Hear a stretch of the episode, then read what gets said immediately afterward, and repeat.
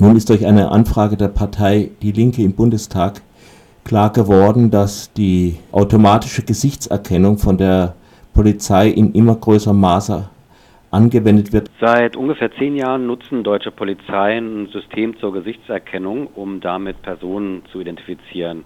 Das liegt beim Bundeskriminalamt, aber auch Landeskriminalämter oder die Bundespolizei nutzen das System.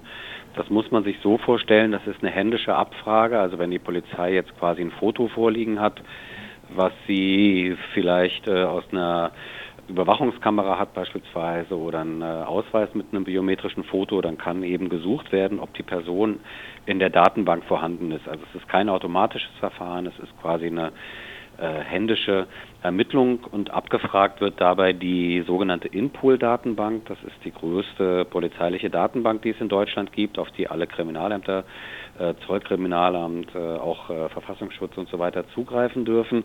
Und da kommt man rein, wenn man quasi irgendwie schon mal, äh, sage ich mal, polizeilich äh, prozessiert worden ist. Also wenn man ein Ermittlungsverfahren hatte beispielsweise oder wenn man erkennungsdienstlich behandelt wurde. Und da kommen auch die Fotos her. Also das sind, äh, soweit ich weiß, ungefähr vier Millionen Fotos äh, in dieser Datei drin, die also in den letzten Jahren, Jahrzehnten da angehäuft wurden. Und äh, die werden ähm, in diesem Verfahren dann durchsucht. Und äh, welchen Umfang hat das mittlerweile? Naja, seit es diese, dieses Gesichtserkennungssystem beim BKA gibt, nimmt das so stetig zu. Also ich sag mal, in den ersten äh, drei Jahren war das noch äh, sehr mäßig. Also da gab es irgendwie, da, da lagen die Abfragen im äh, niedrigen äh, ähm, Tausenderbereich. Seit 2011 nimmt das rasant zu. Also da waren es dann schon äh, insgesamt fast 15.000 Abfragen. Und jetzt in 2017 äh, sind es äh, schon fast 30.000. Mhm. Nun werden ja einige Leute sagen, wir brauchen so etwas. Wie kann man sonst Gefährder überwachen? Ja, die Frage ist ja, in wel für welche Fälle hier so ein Verfahren genutzt wird. Also dieses äh, Argument mit Gefährder überwachen äh, passt hier eigentlich gar nicht, weil das ginge vielleicht, also das wird ja immer genannt, im automatisierten Verfahren. Also es gibt ja so ein Pilotprojekt am Berliner Bahnhof Südkreuz, wo halt versucht wird, diese Abfrage, die im Moment nur so händisch passiert, ne, da wird halt geguckt, äh, ist diese Person, die ich gerade kontrolliere, dort äh, vorhanden beispielsweise oder gegen die ich gerade ermittle, äh, wer ist das denn? Äh, ne, die ist mir unbekannt äh, beispielsweise oder handelt es sich wirklich um die Person, die hier bei der Grenzkontrolle jetzt sozusagen vor mir steht? Also im Moment sind diese Ermittlungen händisch. Geplant ist aber, dass ähm, quasi im automatisierten Verfahren alle an einer Rolltreppe vorbeifahrenden Personen mit irgendeiner Datei dann mal gescannt werden. Das wird dann nicht Inpool sein, das wird dann wahrscheinlich irgendeine Gefährderdatenbank sein.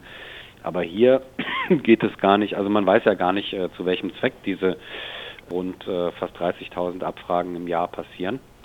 Ähm, das wird also viel eben zur Identifizierung sein. Man hat irgendwelche unbekannten Straftäterinnen und Straftäter, die vielleicht von einer hochauflösenden Überwachungskamera meinetwegen gefilmt wurden, wo eben die biometrischen Gesichtszüge vergleichbar sind beispielsweise.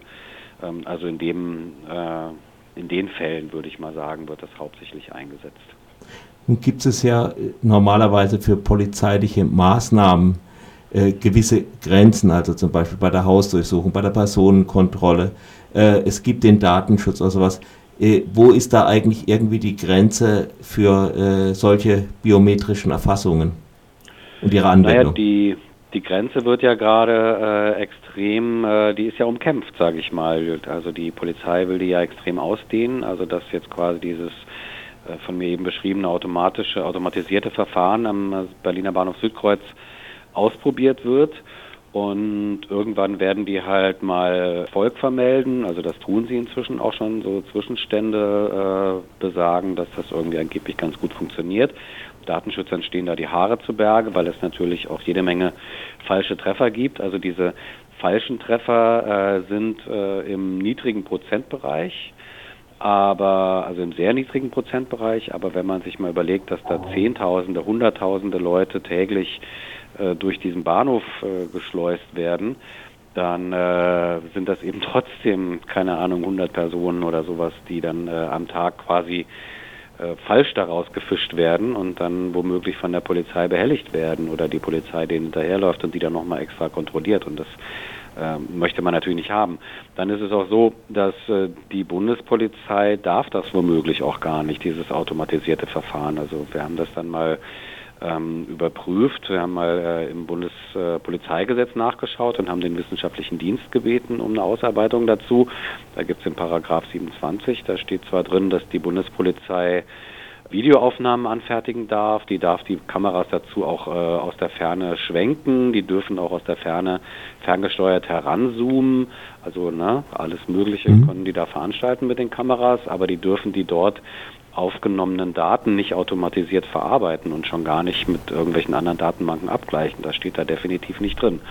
Und das BMI, Bundesinnenministerium, sagt aber, nö, nö, das ist rechtlich alles in Ordnung und das machen wir jetzt so. Wir äh, müssen sozusagen technisch umsetzen, was wir rechtlich dürfen, während wir halt sagen, naja, aber ihr dürft das rechtlich gar nicht. So, also das ist quasi das Spannungsfeld, in dem sich das bewegt.